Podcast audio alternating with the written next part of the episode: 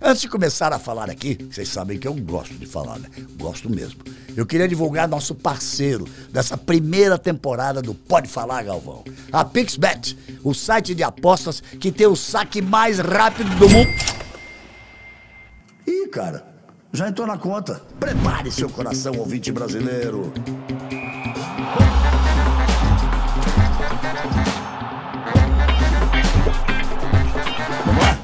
Um, dois, três, quatro, gravando cinco. Bem, amigos, uma coisa eu tenho certeza: ganhar é bom. Ganhar da Argentina é muito melhor. Como todos os meus bordões, não, não me lembro quando saiu isso. Que dia saiu, como co- saiu, como aconteceu, porque as coisas acontecem ali no momento. Certamente foi alguma grande vitória, alguma virada, ou uma vitória em cima da Argentina, lá na Argentina, que é coisa melhor ainda, né? É uma rivalidade que existe no futebol. Eu confesso que eu ultrapassei um pouquinho os limites dessa rivalidade. Muita gente até me acusa, diz que eu criei, criei uma, uma, uma, uma história que não existe, que, que não, não, é, não é assim, que não é bem assim. Mas cá pra nós. Ganhar da Argentina não é melhor do que ganhar dos outros? É. Primeiro, quer dizer de forma muito clara, eu tenho um, um carinho muito grande pela Argentina. Adoro a Argentina, adoro Buenos Aires, tenho ótimos amigos lá. Brasil e Argentina são os condutores da, da nossa América do Sul, os principais protagonistas da nossa América do Sul, não é só no futebol, não. Com toda a história do Uruguai, ou com todos os últimos momentos do, do Chile, ou com as coisas que de vez em quando o Paraguai consegue, mas Brasil e Argentina são os grandes protagonistas, mas não é só no futebol, não, é, na, é na, no jogo da vida, no jogo do dia a dia. Então, é uma rivalidade natural. Tem muito mais jogador argentino jogando no futebol brasileiro do que jogador brasileiro jogando no futebol argentino na história. Se bem que alguns brasileiros foram fazer carreira de muito sucesso por lá e se transformaram em grandes nomes no futebol argentino, mas num tempo um pouco mais, um pouco mais passado. É, e hoje ninguém saberia dizer de cabeça quantos argentinos tem jogando no futebol brasileiro, quantos técnicos argentinos estão dirigindo o futebol brasileiro. Mas a- a- a- essa rivalidade, ela realmente existe.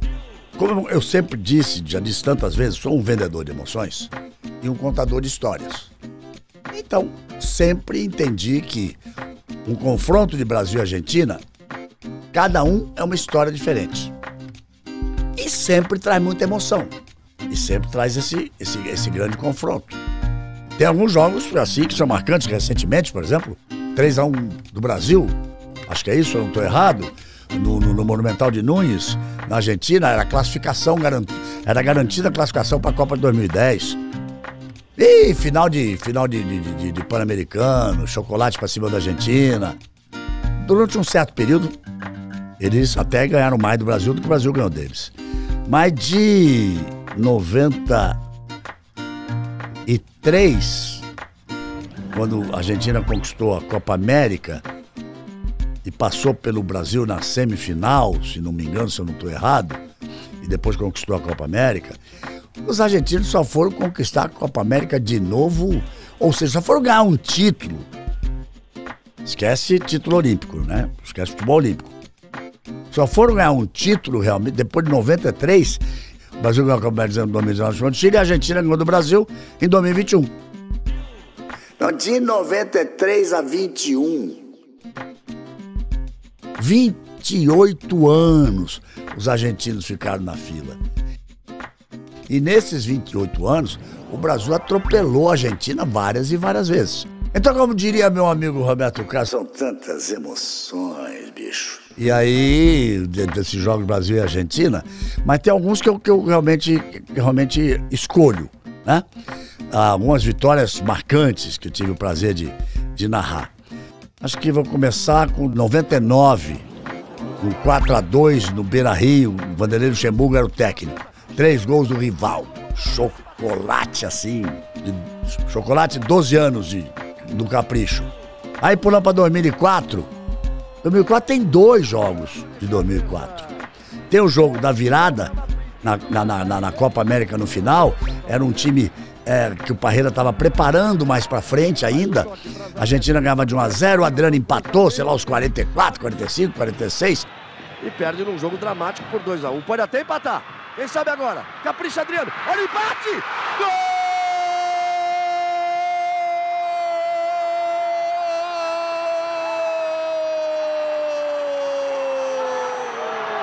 Pode até empatar! Lá nos pênaltis, Júlio César desandou pegar pênalti e o Brasil ganhou uma virada fantástica, espetacular, em Lima, no Peru. Um espetáculo. A vitória brasileira. 2004 também teve uma outra vitória do time dirigido pelo Parreira. Aí era o time principal, realmente, nas eliminatórias.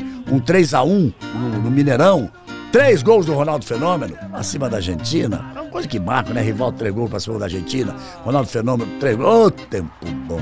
Ronaldo Fenômeno, três gols pra cima da Argentina, 2004. Aí vamos para 2005. 2005 me lembro o final da Copa das Confederações. 2005, final da Copa das Confederações. 4x1 de novo. Era bom demais. 4x1 de novo em cima da Argentina, na Alemanha. E o Brasil poupando algum jogador, Ronaldo Fenômeno, por exemplo, era um dos poupados. Aí que tinha a Copa de, 2000, de 2006, no ano seguinte, mas Kaká, Ronaldinho Gaúcho, não, com Zé Roberto, Adriano acabaram com a seleção da Argentina, foi um espetáculo essa vitória. Aí em 2005 vamos para onde? Vamos lá para a eliminatória para a Copa de 2010. Três gols em cima da Argentina no Monumental de Nunes, o, tec... o time dirigido pelo Dunga. Três gols classificando para a Copa de 2010. Brasil em, em 2009 classificou para a Copa de 2010, o Brasil ganhou a Copa das Confederações também, chegou muito forte para a Copa de 2010. Então são jogos que a gente que a gente não esquece. E que entram nessa história de ganhar é bom, ganhar da Argentina é muito melhor. Mas tem histórias e algumas em cada jogo. Por exemplo, fazer jogo na bomboneira, que segundo os torcedores do Boca, la bomboneira não tremba, la bomboneira pulsa. Então eles dizem que a bomboneira não treme, porque ela treme pra caramba quando todo mundo fica pulando ali. Não, dizem os argentinos que ela não treme, que ela pulsa como as batidas do coração. E é impressionante, é realmente impressionante. É um, dos tempos do futebol mundial, mas é um alçapão danado. É difícil de chegar. Olha, a cabine de transmissão, vocês não têm ideia, parece um cubículo, todas elas. Eu, eu brincava sempre que eu dizia assim: aqui só sentam dois. A direção de áudio fica lá no fundo. E aí, Arnaldo e Falcão, tirem para o ímpar aí para ver quem é que vai ficar em pé. Porque um sentava do meu lado, o outro tinha que ficar em pé atrás. E para fazer as entradas no Jornal Nacional, por exemplo, não dava para fazer dentro da cabine. Então eu descia à frente da cabine, onde ficam aquela. É, é, parece que um está por cima do outro, assim, uma vertical, ali a, parte da social. E ali tinha algumas, aconteceu algumas coisas engraçadas. Tem sempre um mais mal educado, alguém que, que dizia, é, é, te já, que não sei o quê, oh, brasileiro, hijo de p. Essas coisas assim. E, mas tinha, a maioria das vezes era brincadeira. Ah, tá fazendo o que aqui? Eu tô aqui para ganhar de novo. Aquelas coisas de brincadeira e era sempre, era sempre muito, muito agradável. E as pessoas me perguntam sempre se eu passei muito sufoco com torcida da Argentina. Não, não. Teve uma vez na Momoneira que um cara mal educado começou a esmurrar a porta da cabine e xingar um monte. Eu abri a porta da cabine. No primeiro momento que ele ameaçou qualquer tentativa de agressão, já chegou o policiamento, já tirou ele dali sem problema nenhum. Nunca tive, nunca, nunca, sempre cheguei bem no estádio, sempre saí bem do estádio. E olha que na Argentina é complicado, você, você até hoje não, não existe essa modernidade que existe nas grandes arenas brasileiras e do mundo inteiro, que quem vai trabalhar entra, entra numa, numa garagem, para pé do elevador, desce, pega. Nada, lá é no, é no meio da rua e vai a pé se quiser no meio da galera. A galera vai pro portão de entrada do, da, da torcida e, e a gente vai pro portão de entrada da, da, da imprensa. É muito pior no, fazer jogo no Paraguai. No Paraguai, é, é, volto a repetir, Falcão, Arnaldo e eu, um, um, dia quando descemos, que a galera veio pra cima e o Arnaldo falou, deixa comigo. Aí o Arnaldo puxou uma carteira lá e gritava, Coelho FIFA, Coelho FIFA. Aí Coelho FIFA, os caras queriam saber se era Coelho FIFA, se era o Falcão, se era o Galvão. Ali foi duro. A Argentina nunca tive essa, essa espécie de problema. Confesso que tive muito mais problemas, muito mais momentos difíceis com torcidas brasileiras. Em alguns momentos, algumas. Mas aí é, é, coloco isso no, no, exagero, mas coloco isso na paixão, porque eu transmitia tudo, né? Eu fazia todas as decisões dos campeonatos estaduais, do, do, Campeonato Brasileiro, de Copa do Brasil, ou seja, sempre os confrontos de paixão. Então, durante muito tempo, o, gremista disse que eu era colorado, o colorado disse que eu era gremista, nunca tive problema no Rio Grande do Sul. Nunca tive. Não, não dá nem para colocar isso. Nunca tive. Sempre fui tratado com extremo carinho no Rio Grande do Sul, pelas duas torcidas. O corintiano dizia que, eu, dizia que eu era palmeirense, o palmeirense dizia que eu era corintiano, o dia que eu era São Paulino, o São Paulino dizia que eu era Santos, o Santos dizia que eu era Palmeiras. É normal, né? E assim vai pro Rio. Vai pro Rio. Uh, também tive tive essa coisa da paixão da torcida do Flamengo, de Fluminense, de Vasco, de Botafogo. Mas uh, uh, em Belo Horizonte, algumas, algum problema de, de, de, de, confronto de Cruzeiro com Atlético, ou de Cruzeiro contra outros times de, de, outros estados, ou de Atlético contra outro time de outros estados, mas nada nunca muito grave. Nada muito grave. Mas a Argentina sempre menos. As pessoas devem dizer, ah, os argentinos, porque passa muito, né? Nossas transmissões e, e, a, e, a, e, a, televisão brasileira na Argentina. Nunca tive, nunca tive. Fora essas brincadeiras, ou, ou no. Porque no estádio do River Plate não tinha muito contato com o público, a não ser fora do estádio. Na bomboneira era uma coisa mais agregada ali, né? Mas ficava num um xingamentozinho aqui, mas na maior parte da, da, das vezes uma provocação, uma brincadeira que eu respondia com um sorriso, com uma outra provocação e sempre, sempre ficou por aí. Mas sempre, eu, olha, eu confesso que nessa minha nova fase da vida que está por vir, eu vou sentir muita falta desses jogos na Argentina. E vou sentir muita, muita falta dos jogos Brasil e Argentina. Tem um para fazer em, em, em 22. Tomara que tenha dois. Pode ter um emparcelamento de Copa do Mundo que dê um Brasil e Argentina na semifinal. Olha só! Então, e, e tem um. Tem um, um Brasil e Argentina marcado para setembro, né? Então, mas vou sentir falta dos, dos confrontos de Brasil e Argentina, das viagens para Argentina, de receber aqui seleção da Argentina, porque é uma coisa muito especial.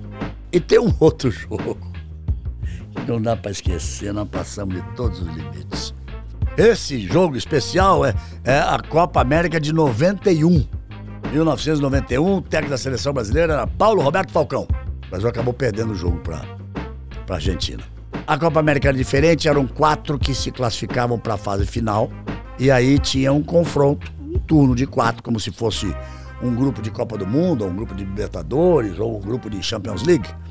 E eles se, se enfrentavam, ou eram três? Acho que eram três. Deixa eu ver, deixa eu botar minha cabeça para pensar aqui. Eu me lembro. Não, eram quatro. Chile, dono da casa, Colômbia, Brasil e Argentina. E aí tinham que se enfrentar. Não era uma semifinal para pegar uma final. Valia os resultados. E o Chile era dono da casa. No dia do confronto da rodada dupla de Chile e Colômbia e de Brasil e Argentina, em Santiago do Chile, os chilenos requisitaram o direito de fazer o jogo principal, o segundo jogo. Então, Brasil e Argentina tinham que fazer o primeiro jogo. E o primeiro jogo caía em cima da novela das sete do Jornal Nacional e da novela depois do Jornal Nacional. Só. Era só isso. Época ainda do Boni. Imagina o Boni no Brasil. Marco Mora. Querido Marco Mora infelizmente já se foi. Meu amigo, meu companheiro, depois meu diretor, por muitos anos na Globo. Nós estávamos lá. Ele chefiando a nossa equipe, eu como narrador. E, e a gente conversava todas as noites, porque estava no mesmo, no mesmo hotel, não da seleção brasileira, mas onde estava, não a seleção argentina, ou a seleção argentina, não me lembro, mas estavam, tava o, o presidente da, da AFA, o Grondona, estava o Deluca, que, que era vice-presidente da, da, da, Federação Argentina, estava o Bilhardo, doutor Carlos Bilhardo, que tinha sido campeão do mundo como técnico da Argentina, e a gente tomava um cafezinho e um, e um, um licorzinho, um conhaquinho, depois junto com eles ali, todas as noites. Amizades meio esquisitas com alguns deles ali que depois se enrolaram com a justiça, coisa e tal. Ah, na hora valia aquela coisa dele. Praticamente todas as noites.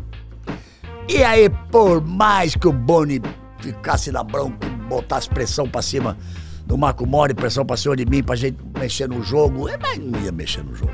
E eu acho até que os chilenos estavam corretos. Ué, os chilenos não estavam nessa fase decisiva? A Copa América não era no Chile? Não era a casa deles? Então, eles tinham o direito de fazer o jogo principal no horário principal. E aí, como é que nós vamos fazer? a solução que se chegou? O Jornal Nacional entrou no intervalo do jogo. Mas o intervalo do jogo, até eu conseguir entregar pro Cid Moreira, pro Cid, depois pro Cid Moreira me devolver de volta, 15 minutos de intervalo ia ter o quê? 12 minutos? Não dava. Vamos tentar esticar isso um pouquinho? Vamos tentar esticar isso um pouquinho. Então bora lá falar com o Paulo Roberto Falcão. Ele não trabalhava ainda comigo, veio trabalhar comigo logo depois, pouco depois. Mas, mas não, não, trabalhamos 15 anos juntos na Globo. Mas ele era o técnico da seleção brasileira. E fomos lá conversar. Paulo, segura um pouquinho os caras no vestiário. Ah, segura aí uns três minutos no vestiário que já, já dá pra gente arredondar aqui e botar o Jornal Nacional no intervalo do jogo Brasil e Argentina. E aí, ok, tá bom, mas não pode ser muito. Não, não, para a gente dar um toque, ajuda aí, pô. Já tinha sido feito algumas vezes em outros, em outros jogos. E aí, vamos falar com quem? Vamos falar com cara que manda na Argentina, era o Grandona, presidente. E ainda disse, Marco Mora, vai falar você. Essa aí eu não vou, não. Tô fora. E o querido Marco Mora foi falar com o Grandona. O Grandona disse assim, por mim, tô bem. Por mim tá tudo bem. Agora o problema é que meu técnico é maluco. Se não me engano, era o Alfio Basile. Se não me engano. Não, não, não vou dizer agora que tenho 100% de, de certeza, certeza absoluta, mas o técnico da seleção da Argentina, na Copa América de 91, era o Alfio Basile. Era ele mesmo.